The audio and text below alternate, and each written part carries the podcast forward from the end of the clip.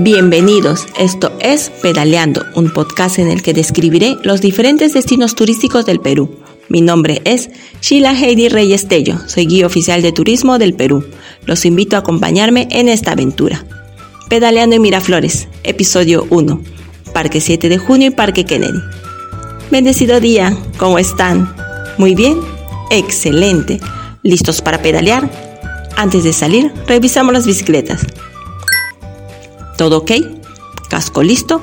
Nos ponemos el chaleco reflectivo y nos vamos rumbo al óvalo de Miraflores. Ingresamos por la ciclovía del óvalo, con cuidado con los carros para cruzar. Ingresemos por la ciclovía de la avenida Larco. Sigamos por la ciclovía que nos lleva a los parques principales del distrito de Miraflores. ¡Qué hermosos jardines!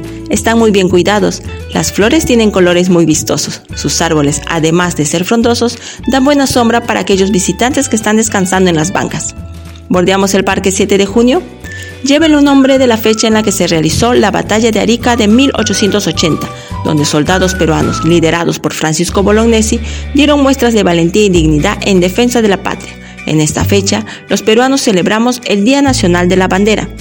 Observemos también el Parque Kennedy. Se llama así en honor al presidente John F. Kennedy, por el papel que desempeñó la Alianza para el Progreso a mediados del siglo XX en el Perú. Este parque tiene un área de juegos dedicado exclusivamente para niños. ¿Ustedes sabían que estos parques se han ganado la fama de ser el parque de los gatos?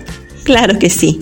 Estoy observando algunos gatitos recostados en el jardín, otros caminando de un lugar a otro, así como también hay personas tomándose un selfie con ellos. Saben, hace más de 20 años que se ha registrado la presencia de estos felinos como habitantes del parque. En la actualidad, hay un grupo de voluntarios que se ocupa de su cuidado y alimentación.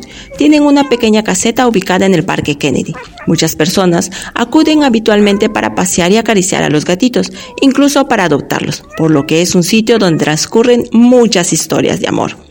Sin embargo, el abandono de gatos ha sido regulado con multas y hay que algunos malos ciudadanos, al ver que se trataba de un espacio privilegiado, aprovechaban para abandonar a los gatitos por aquí.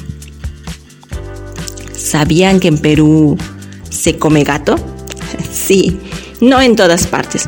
Forma parte de algunos rituales religiosos de origen africano. Dicen que los crían para comérselos en algunas zonas como San Luis de Cañete, Chincha, durante las celebraciones de la fiesta patronal de Santa Efigenia, en el mes de septiembre. Hacen todo tipo de platillos preparados con carne de gato que han sido criados durante el año. La propuesta gastronómica del Perú es más impresionante de lo que creían, ¿verdad? Sigamos pedaleando. Bordeamos el Parque 7 de Junio. Además de ser un espacio verde bien cuidado, se puede visitar el Paseo de los Pintores donde artistas locales exponen y venden cuadros al aire libre. También hay una pequeña feria de artesanos conocido como La Rotonda. Incluso hay un pequeño anfiteatro llamado Chabuca Granda, como la famosa cantante e intérprete peruana. Allí, los fines de semana se toca música para bailar ritmos latinos en pareja y comprobar que no hay edad para el amor, ya que muchos adultos mayores vienen a bailar aquí mientras comparten unas chancaquitas o unos picarones, dulces típicos de Lima.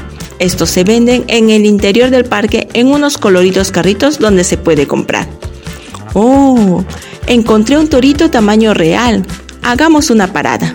Tranquilos, es una escultura muy colorida, es un torito de Pucará. Este es la representación de una artesanía, el torito de Pucará representa la prosperidad y fertilidad. También es protector del bienestar y de la buena suerte. Se coloca dos toritos y una cruz en medio, en la parte más alta de una casa, para que desde ahí cuiden el hogar.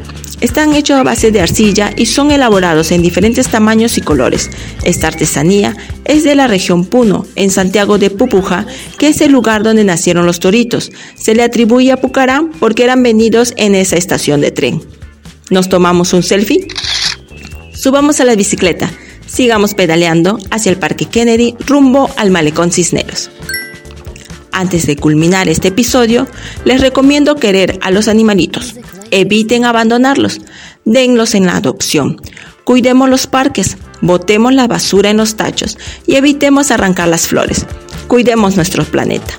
Los invito a seguirme en las redes sociales, Instagram, TikTok, como Sheila Heidi Reyes Tello, guía oficial de turismo del Perú. Nos encontraremos en el siguiente episodio.